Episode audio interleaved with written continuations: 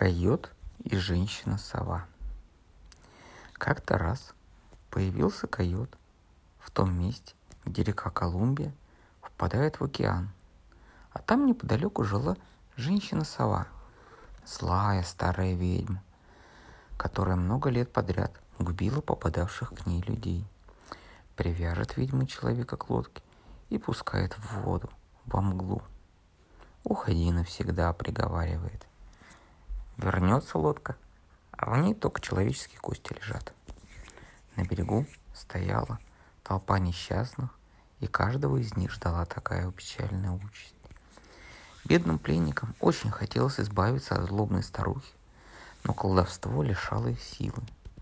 Койот смешался с толпой, понаблюдал немного за женщиной из косовой и сказал, «Хм, испытаю я теперь свою судьбу. Думаю, сумею я вернуться к вам живым и здоровым. Привязали койота в лодке. И старуха проговорила. Уходи навсегда. Но люди прокричали, возвращайся к нам. Время тянулось долго. И вот вдали показалась лодка. Мало-помалу она все приближалась ближе, ближе.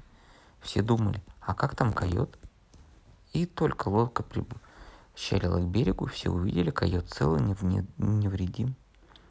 Так кто же сильнее, колдунья или койот? Привязали старуху и тоже отправили во мглу. Койот и все звери прокричали, и все люди прокричали. «Уходи навсегда!»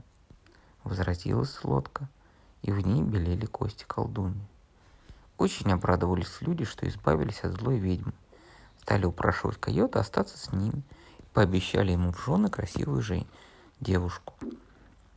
Но койот отказался. «Не нужно мне вашей жены, побегу я дальше по берегу.